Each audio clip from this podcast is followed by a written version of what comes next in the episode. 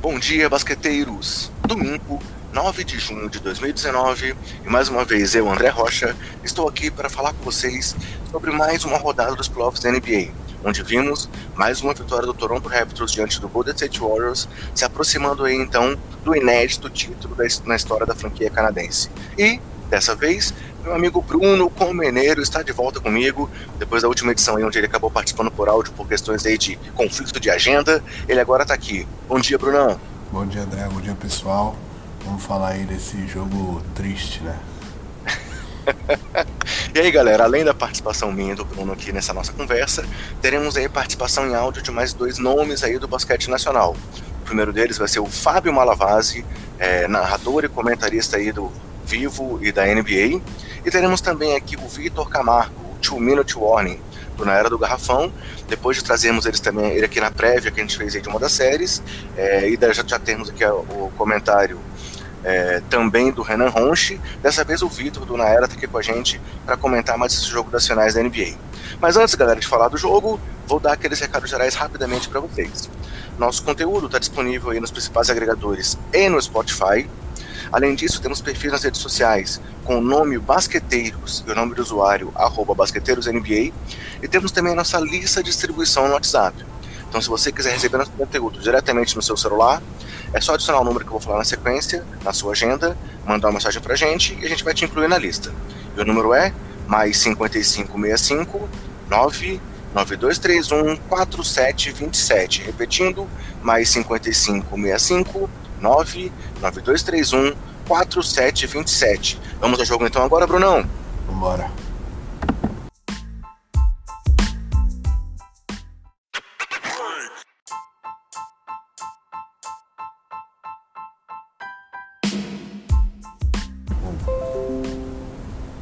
Começando então com aquele nosso resumo aí da partida, estatísticas é, e destaques, vou falar aqui para vocês como é que foi esse jogo 4 das finais da NBA onde o Toronto Raptors venceu mais uma vez em Oakland.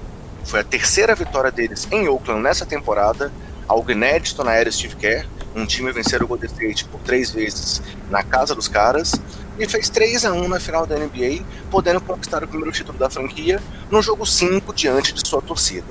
Foi mais um jogo com domínio do time canadense, apesar da boa atuação do Warriors no primeiro tempo. Afinal, mesmo com a liderança do Golden State até o intervalo, não vimos em nenhum momento um destaque do Golden State, como ele mostrando ali que eles é, não iam ser alcançados ou que o jogo estava no controle.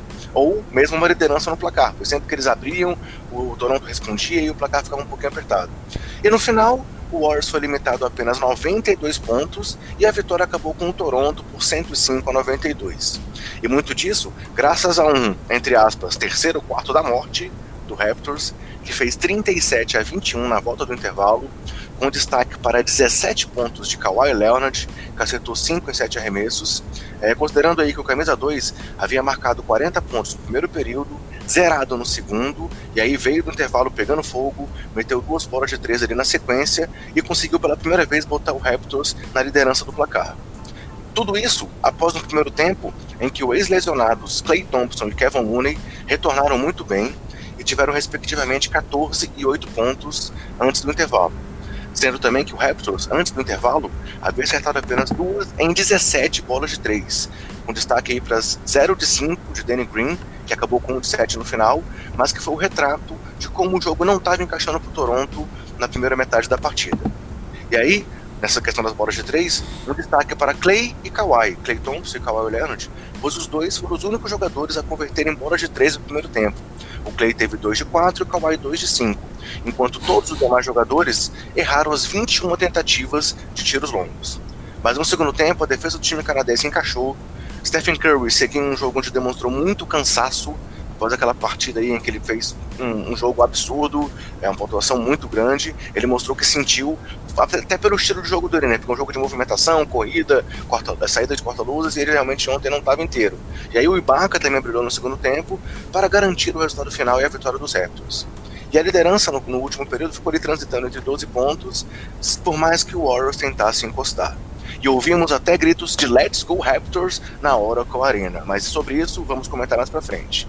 Falando das estatísticas dos jogadores, Kawhi teve uma partida absurda mais uma vez, acabou com 36 pontos, 12 rebotes, 4 roubos, 11 de 22 nos arremessos, 5 de 9 nas bolas de 3 e acertou os 9 lances livres que cobrou. Ibaka teve 20 pontos, 4 rebotes, 2 tocos e 9 de 12 nos arremessos. Pascal Siakam, 19 pontos, 5 rebotes, 6 de 14 nos arremessos e 7 de 8 nos lances livres. Kyle Lowry, 10 pontos, 7 assistências e 3 roubos. Mark Gasol, 9 pontos, 7 rebotes e 3 assistências. E Fred Van Vliet teve 8 pontos, 6 assistências e ainda teve ali 7 pontos no rosto e um dente perdido, após uma cotovelada involuntária do Shaw Livingston.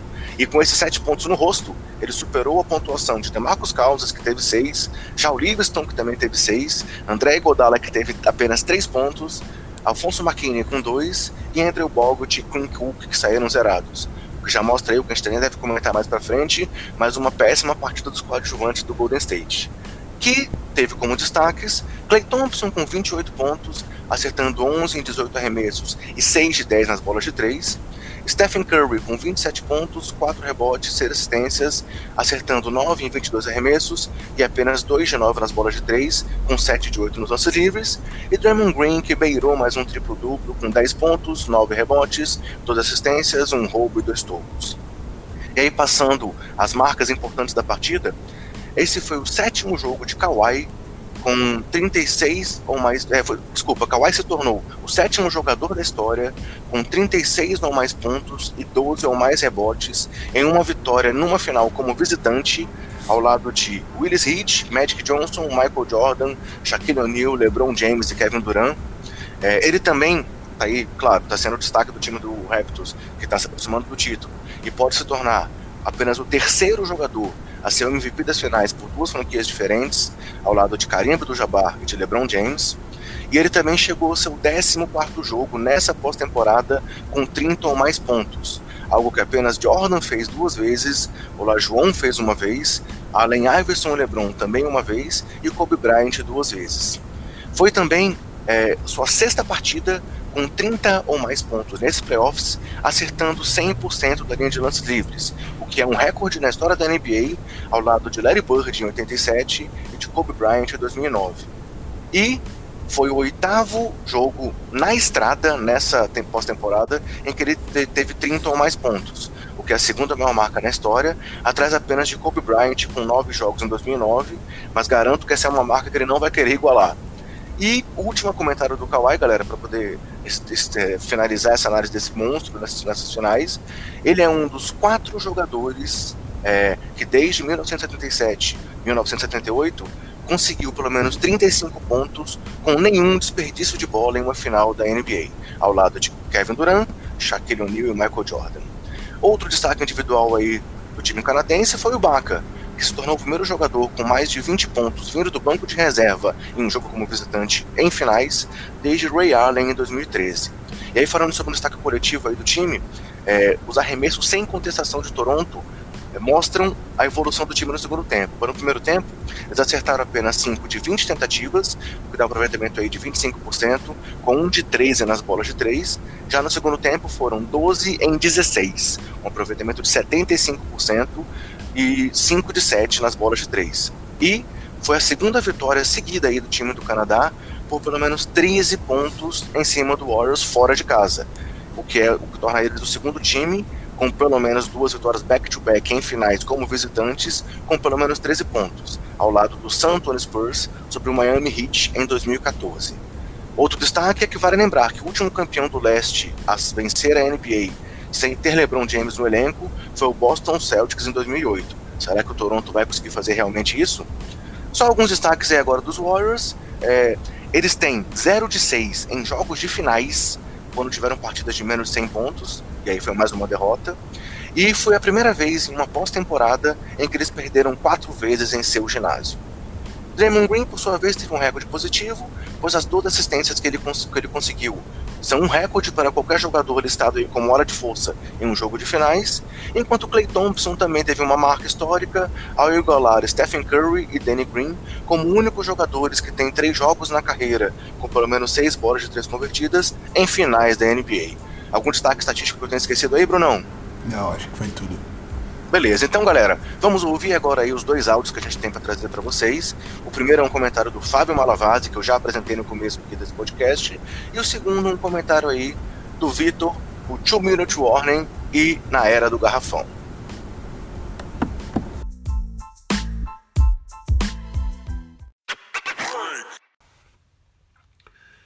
É, pessoal, quem imaginaria que o Toronto venceria duas partidas seguidas na Oracle Arena e voltariam para casa com a chance de conquistar o seu primeiro título da NBA diante da sua torcida? Se você falasse isso no início da temporada, eu ia te chamar de louco, né? Naturalmente, o Golden State, sem Duran e com a contusão do Clay Thompson, é, que jogou inclusive a última partida, se tornou um time vulnerável, o que é indiscutível. Mas por outro lado, não dá para diminuir o que, o que, o Toronto vem fazendo. A capacidade desse time de se adaptar e, e ajustar seu jogo é absurda. É só dar uma olhada no que aconteceu nesses playoffs. Começaram perdendo para o Orlando e viraram a série. Perdiam por 2 a 1 para o Philadelphia 76ers e também viraram. Contra o Milwaukee, perdiam por 2 a 0, perderam as duas primeiras partidas dos playoffs e conseguiram virar. Dizem que o Golden State é um time que não se apavora e que, com a sua experiência, joga sob controle. O Toronto está fazendo a mesma coisa. No jogo 4, jogaram mal no primeiro tempo e voltaram no vestiário com uma nova postura. A verdade é que o Golden State não é o mesmo time na defesa do que foi no ano passado. Quantos erros cometeram no jogo 4? Chegaram atrasados na cobertura, ficaram no corta-luz e tudo isso por conta da boa execução ofensiva e a paciência do Toronto no ataque. Kawhi, Danny Green, Gasol, Laurie, quantas bolas esses caras arremessaram livres de marcação. Agora, há a possibilidade do Duran retornar na próxima partida. Parece que ele fez um coletivo na quinta-feira, antes do jogo 4, e viajou sábado com o time para Toronto. E se jogar, definitivamente pode mudar o cenário. Mas da forma que os Raptors estão jogando, vai ser muito difícil vencer em Toronto. Um, apenas um dado estatístico aqui para ilustrar a situação do Golden State. Desde a implementação do novo formato dos playoffs, o time com mando de quadra e 3 a 1 de vantagem na série, apenas dois times na história da NBA viraram a série e venceram o título. Portanto, como os números mostram muito bem, há naturalmente a chance do Golden State virar, mas com uma margem muito pequena de garantia.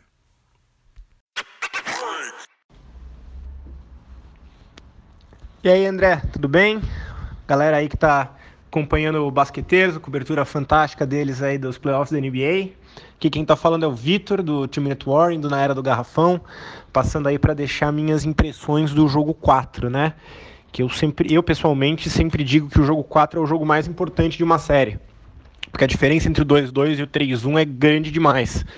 E não foram poucas as pessoas que eu vi falando ontem que o resultado desse jogo era o resultado que ia determinar a série, né? Ou o Toronto matar, não vou dizer matar, né? Porque a gente já viu viradas de 3 a 1, mas colocava uma vantagem gigantesca aí, ou o Warriors se recuperava conforme o time vai ficando um pouquinho mais saudável aí para para a reta final. Então, era um jogo muito crítico e até no primeiro tempo a impressão que dá é que o Warriors finalmente se tocou disso e entrou com uma intensidade que a gente não tinha visto, especialmente na defesa, é, dobrando a marcação, o Draymond Green fazendo grandes ajudas, tudo parecia estar tá encaminhando para o Warriors. O problema é que eles não conseguiram abrir vantagem. Então, enquanto o Raptors errava e o Warriors conseguia é, contra-ataques, as bolas de fora não caíam se não fossem do Clay Thompson. E principalmente as do Curry não estavam caindo, talvez até exausto depois do 3, praticamente sozinho. Mas nisso, Toronto aproveitou que o Kawhi pegou fogo, o Ibaka acertou muito arremesso bom, e eles conseguiram se manter perto no placar. E aí, na, na, no segundo tempo, foi quando as limitações apareceram de novo.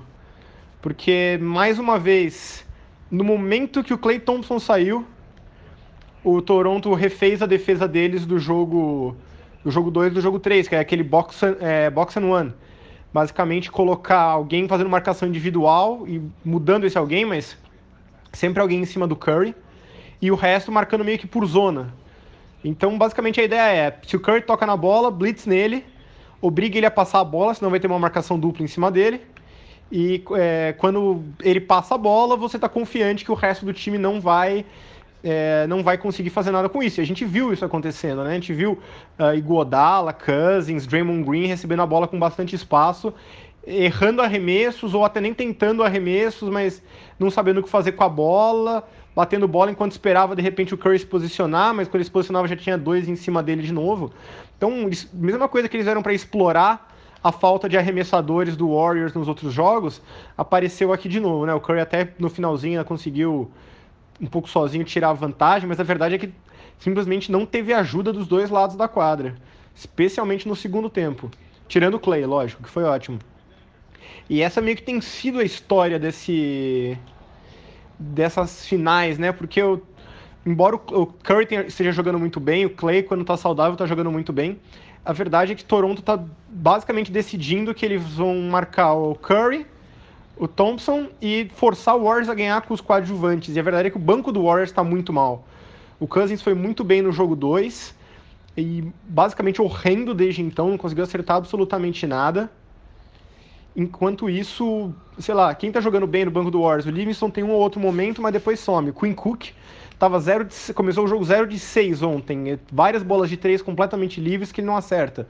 Sendo que ele tá lá basicamente para acertar arremesso. Draymond Green não é do banco, mas jogando muito mal, especialmente no ataque, apesar das assistências. E Godala não acerta nada. Então fica realmente difícil nesse cenário, porque você fica ultra dependente de um jogador só e a defesa de Toronto ela é boa o suficiente para marcar um jogador só. Né? A maior parte dos times se ferram quando enfrentam esse 4 contra 3, que você dobra no Curry, Curry faz o, o passe curto, e aí vira aquela situação que o Warriors adora, que é um 4 contra 3, roda a bola, acha uns arremessadores, ou consegue bons arremessos. E mérito aqui muito para a defesa do Raptors, porque parte do motivo do Warriors não tá conseguindo fazer isso é porque a defesa do Raptors está conseguindo recuperar é, muito rápido. Eles têm muita agilidade, muita, muito atleticismo, tamanho, tudo que você pode imaginar para tentar fazer essa recuperação nessas situações e evitar a cesta fácil. E quando tá, tá, estão chegando os arremessos livres do, do Warriors, ou mesmo essa situação de 4 contra 3, a verdade é que o Warriors simplesmente não está acertando, né? São muitos turnovers, muitos erros de passe, erros de decisão. Então, é, a série está indo muito no ritmo de Toronto nesse sentido. Toronto está conseguindo ditar, tirando um, um, o terceiro período do jogo 2, a verdade é que Toronto está ditando os rumos dessa série, a forma como a série está sendo jogada. E isso também, além do mérito da defesa deles, um mérito porque eles estão com uma uma postura impressionante em, quadra. O Warriors é um time que vive muito de runs, né? Um time que emenda sequências impressionantes e faz o time se perder tentando acompanhar. E a impressão que dá nessa série é que toda vez que o Warriors ameaça uma sequência, o Raptors tem a resposta e acerta uma bola de três ou consegue uma, uma falta para parar, parar o ritmo do jogo. Eles não estão caindo nessa, nessas sequências do Warriors. Eles estão respondendo tudo e mentalmente é muito difícil você fazer isso, porque é desgastante, você exige muita concentração, mas tá, é o que está acontecendo. E toda hora, enquanto o banco do Warriors está sendo uma negação, toda hora alguém diferente aparece por Toronto para fazer a diferença. Essa partida foi o Ibaka, Fred Van Fleet tá jogando muito bem. E claro, o Kawhi Leonard está sendo um monstro, né? O que ele está fazendo, os arremessos que ele está criando são fantásticos. Então, eu acho muito difícil ver o Warriors recuperando desse 3 a 1 embora seja possível, mas não porque eu acho que o Warriors não consegue jogar bem, e sim porque eu acho que realmente o, o Raptors está jogando num nível espetacular que é muito difícil de você bater, especialmente na defesa e especialmente com um time baleado. Então essa é a minha opinião aí do, do jogo 3. Ficou aí de novo um grande abraço. Obrigado pelo convite e até a próxima.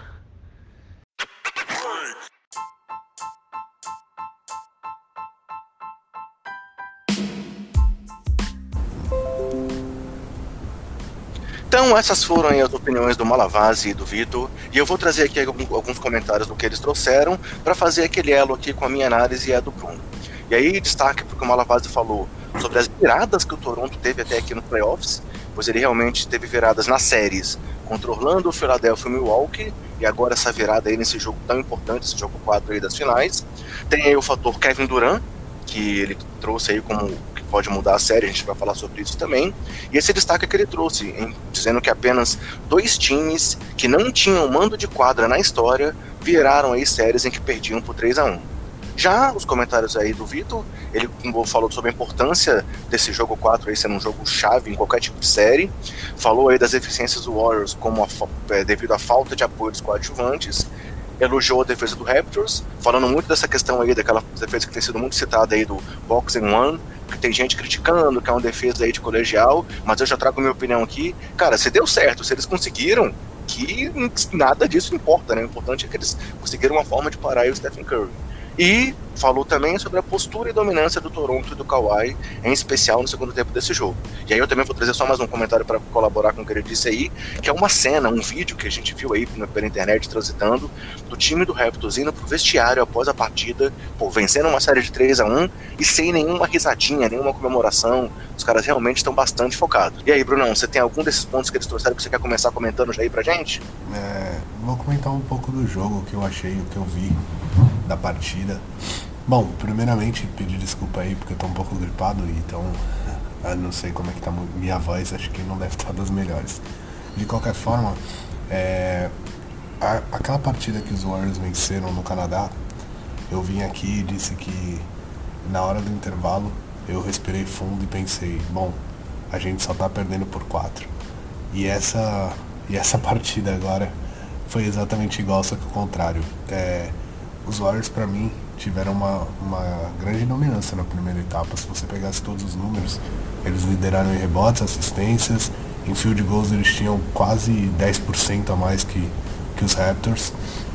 Mesmo assim, um jogo que você olhando por essas estatísticas pensaria, ah, o time tá vencendo por 15. Não, o time tava vencendo só por 4 quando foi pro intervalo. E isso era fato que o Toronto deve ter comemorado muito quando chegou lá. Porque os Warriors estavam marcando bem, estavam com a marcação encaixada, estavam conseguindo jogar como queriam, dentro do seu ginásio, a torcida empurrando. Eu acho que era um jogo para ter ido ganhando mais de 10, por mais de 10 na hora do intervalo. Mas o time errou muito, muito mesmo. Foram muitos turnovers, de novo muitos turnovers. É, e isso atrapalha demais.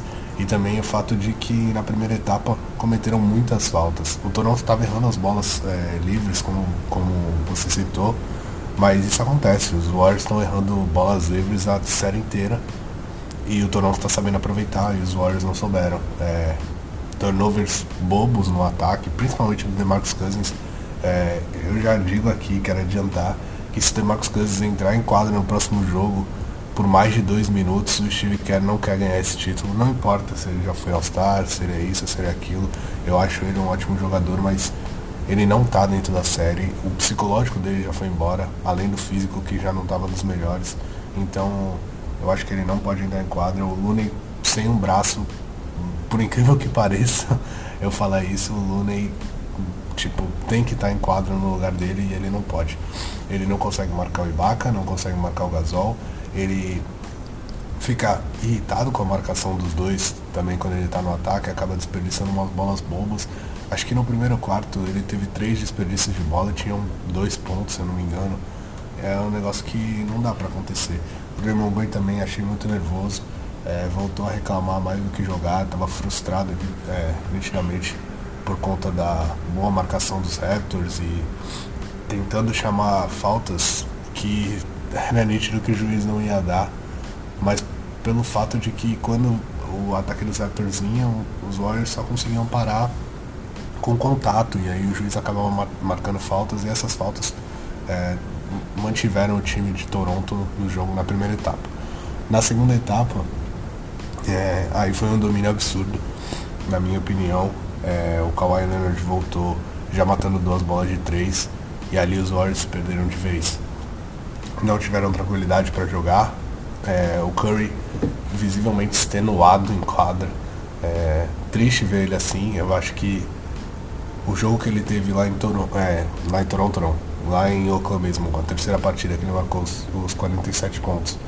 Talvez não fosse a melhor ideia deixar ele fazer aquilo, porque na metade do jogo já dava para ver que não ia dar, mesmo se ele fizesse 60 pontos não ia dar. Então eu não sei se vale a pena você exigir tanto do seu principal jogador numa partida que já parece perdida. E isso fez a diferença. O Toronto conseguiu encaixar a marcação como estava encaixando em toda a série. É, o Kyle Lowry, Van Vliet muito bem marcando, o Danny Green estava mal ofensivamente, mas marcando muito bem. E todos eles correndo atrás do Curry, todos têm é, qualidade e defensiva para fazer isso. Tem o Kawhi também, que eu não preciso nem citar, o cara é um, é um monstro na defesa. Ele realmente está no nível de Kobe Bryant, como tem muita gente falando aí. Ele está lembrando muito, inclusive, Kobe ali em seus, seus bons momentos, né? Quando ele carregou os Lakers a vitórias e, e títulos. E com um a mais, né? Um cara que é um dos melhores defensores da liga, se não o melhor. É, marca várias posições, está sempre pressionando o cara da bola, consegue brigar no garrafão, está conseguindo pegar mais de 10 rebotes aí em várias partidas, então isso mostra que como o jogo dele está completo e como ele está focado para vencer. E o Kawhi parece um robô, né, cara? Ele é um é cara verdade. que. Ele, ele é, é foda. Ele é um cara que mata a bola na sua cara e ele nem comemora, ele, ele é frio, concentrado, focado naquilo que ele quer. Eu fico imaginando a comemoração do título dele. Ele deve, sei lá, deve dar um beijo na taça e dormir, porque. Uma gargalhada daquela lá, é. da, da, apresentação, quem sabe. É o máximo, é o máximo da, da comemoração dele, mas é, ele, ele tá merecendo, não só ele como o Toronto. E na segunda etapa foi, foi a tônica da, da partida. Os Warriors ficaram encaixados na marcação, não souberam responder os Warriors continuaram insistindo é, na primeira etapa ali uma certa dobra no Kawhi e depois que o Kawhi começou a marcar muitos pontos no terceiro quarto eles insistiram nisso de novo, só que a diferença é que essa dobra acabaram dando resultado porque os outros jogadores estão em, em quadra, sabe? Os outros jogadores de Toronto Toronto tá mostrando uma força de time. Uma coisa que os Warriors mostraram já várias vezes em finais passadas contra o LeBron James é, era muito fácil você dobrar no LeBron e deixar um cara, sei lá, um J.R. Smith arremessar, sabe? Eu não tô falando que ele é ruim, ele é um, era um ótimo arremessador, mas a gente sabe da inconstância dele e como ele é, ficava desestabilizado mentalmente e acabava errando mais do que deveria e complicava o jogo para Cleveland. É o caso de Toronto é completamente contrário, a bola cai na mão do Danny Green. Ontem ele não estava bem, mas ainda mesmo assim matou uma bola. A bola cai na mão do Kyle Lowry, que é um cara super inteligente, consegue infiltração, consegue cavar uma falta, ou quando não, roda a bola de novo. Van Vliet matando bolas que é, parecem impossíveis. A bola sai da mão dele você fala: não, esse arremesso não vai cair. E aí o arremesso cai. Isso é a confiança do jogador. É, o jogador sabe que todo mundo confia nele e tem a confiança de que pode matar aquela bola coisa que do outro lado não acontece. É, a bola vai para mão do Igodala e eu já sei que, que ele vai errar e acho que a torcida inteira já sabe e isso faz com que ele nem ele tenha confiança no próprio arremesso dele. Ele meio que refuga quase todos os arremessos que dão para ele. Tem bolas livres dele. Eu sei que esse é o estilo do Warriors, tocar a bola, trocar um passe bom por um passe melhor ainda, mas com a marcação de Toronto, é, você não pode fazer tanto isso assim, porque os caras se recuperam, eles se recuperam muito rápido, marcam muito bem. E aí a inconstância do, do McKinney, do Kevin Looney, do Sean Livingston, do André Godala, não é encontrada do outro lado por Ibaka, Gasol, Danny Green, é, Fred Van Vliet e até o Norman Powell. Todos eles são jogadores que estão contribuindo muito, então o Warriors não tem muito para onde fugir. Você marca duplo no Kawhi, você limita um pouco o Kawhi, mas o Kawhi é inteligente e, e rápido o suficiente para tocar a bola quando tá dobrando, quando, quando vê a dobra vindo. E aí os outros, os outros jogadores acabam te punindo.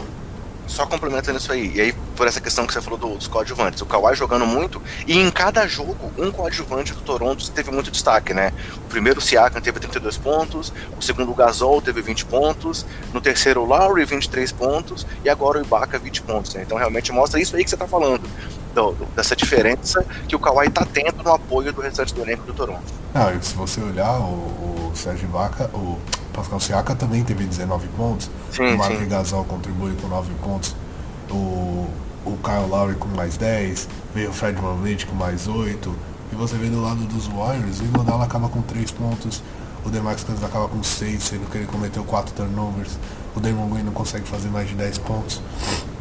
O Shaw Livingston, que nessa última partida eu achei que ele fez até o que, o que era proposto. Eu não, eu não vou nem reclamar tanto dele. Ele já é um jogador visivelmente cansado, super veterano, que provavelmente vai se aposentar no final dessa temporada. É, E ele entra para fazer aquelas duas bolinhas, três bolinhas dele de meia distância ele fez. Essas bolinhas, sofreu uma falta, bateu os lances livres.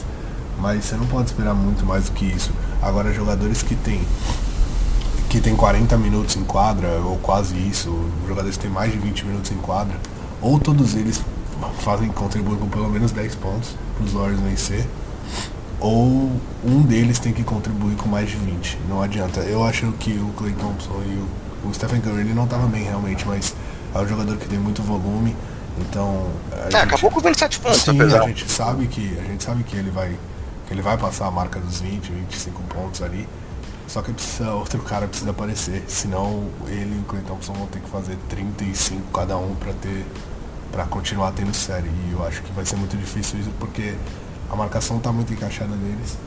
E é basicamente marcar os dois e pagar para ver os outros, porque os outros realmente não estão não contribuindo muito. É, e aí, só para te pedir uma opinião, você já falou que várias vezes com a gente sobre a questão do Kevin Durant, de você achar que ele não joga mais pelo time e tal. Eu vou trazer aquele comentário que o Marconi fez no programa passado sobre essa diferença aí do Thompson e do Durant com relação ao comprometimento com a franquia. O Marconi falou que tinha certeza que o Clay Thompson ia jogar mesmo com uma perna só. Já o Kevin Durant, mesmo que talvez tivesse ali, sei lá, 90%, 80%, talvez não entrasse em quadra. E aí, você acha que tem alguma chance de agora, nessa situação, o Duran voltar ou você continua achando que ele não joga mais pelo Golden State, cara? Eu acho que não joga, como eu já falei antes, mas, bom, com.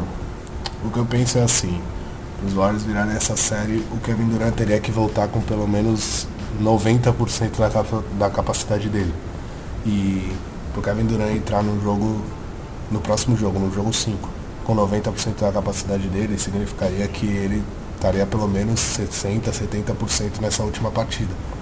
E com 60, 70% ele poderia estar em quadro e ele não estava. Então, eu, desculpa, eu sinceramente acredito que ele não volte.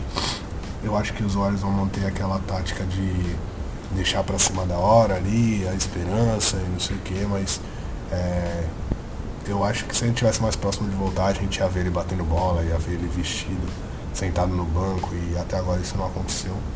É, não tem imagens dele nem, nem num treino, nem nada disso.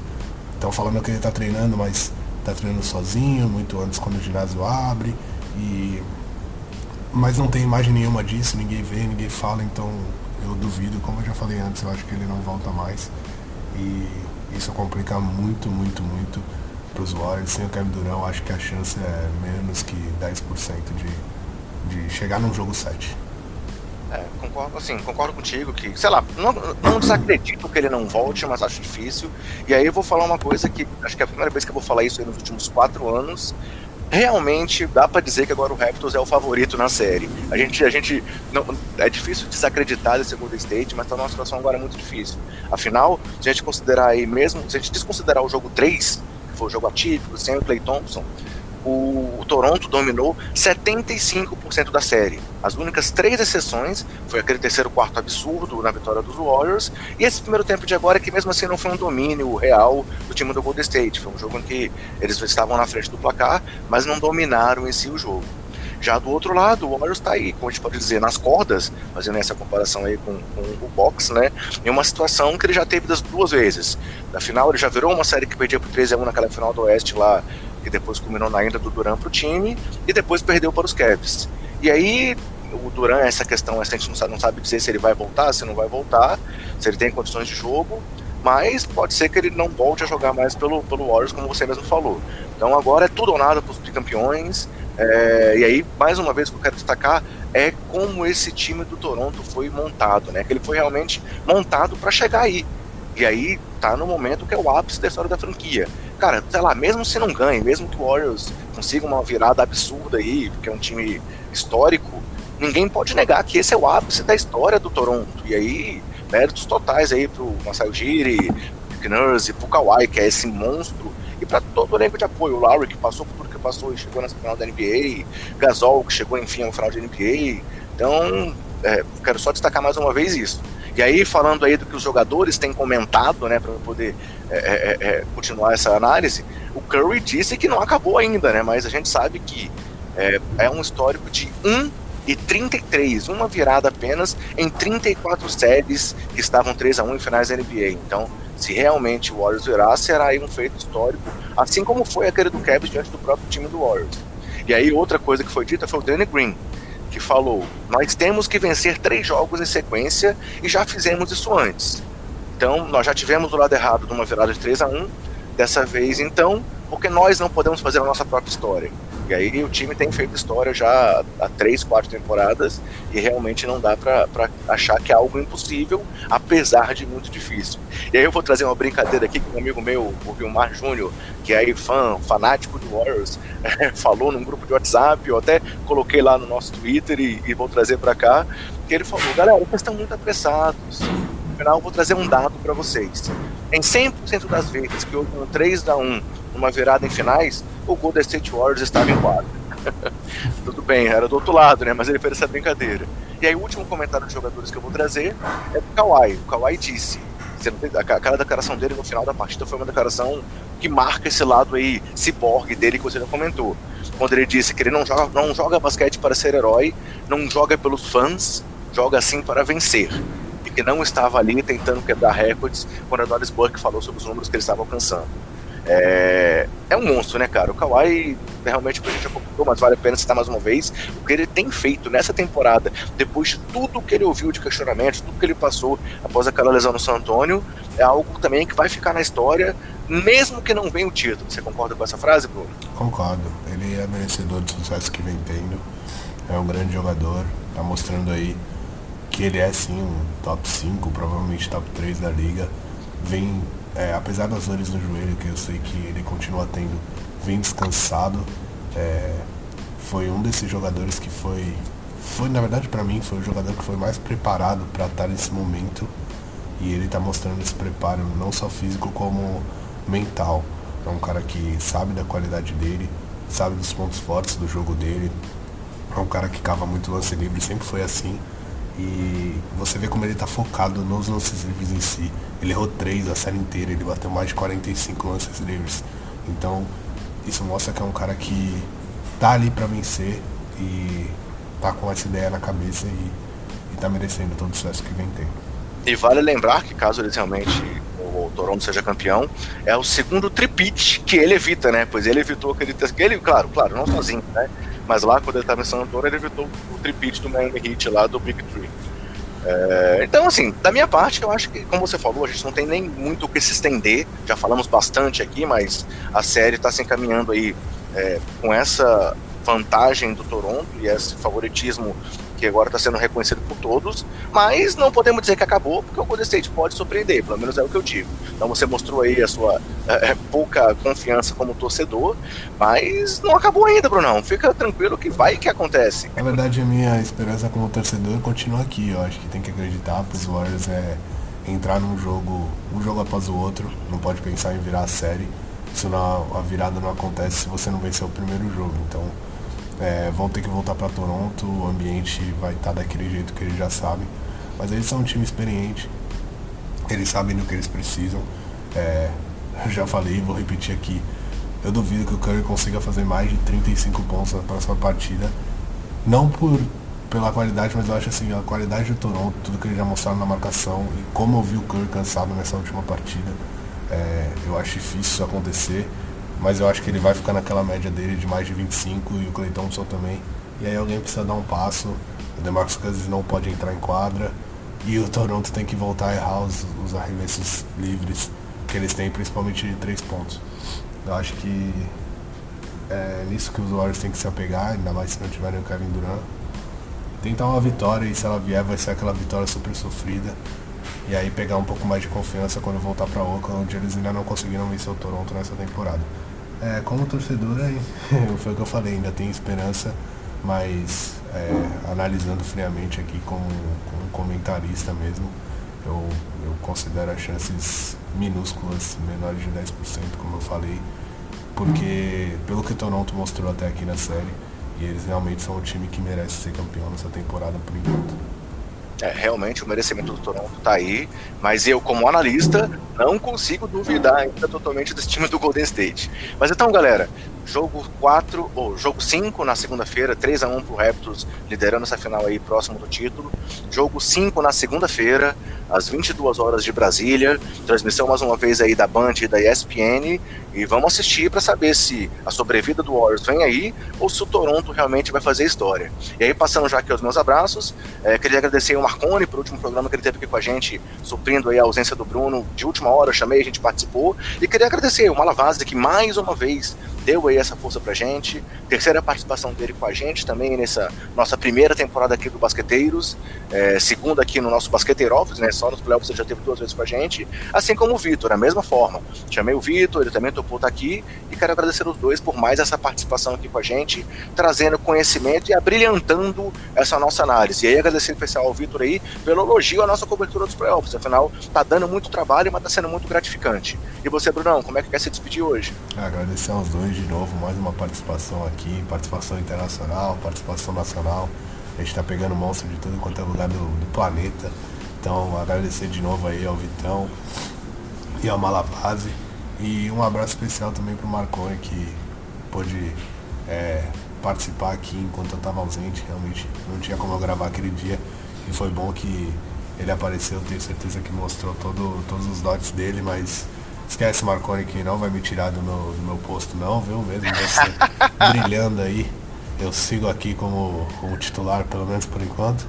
E agradecer ao André também, né, por acordar cedo aí num domingo e pra gente gravar isso aqui e poder colocar para vocês, para vocês curtirem aí antes do, do que pode ser o jogo derradeiro da, da temporada 2018-2019. Acho que a gente periga, pelo que o Marconi falou, é perder ele aqui no Basqueteiros, cara. Ele falou que recebeu contatos até da ESPN. Ah, o cara, o cara já é diferente, né?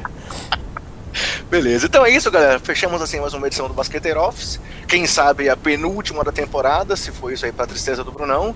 Mas fechamos mais um programa, esperamos que vocês tenham curtido. Sigam acompanhando o nosso trabalho. Um grande abraço e até a próxima. Falou.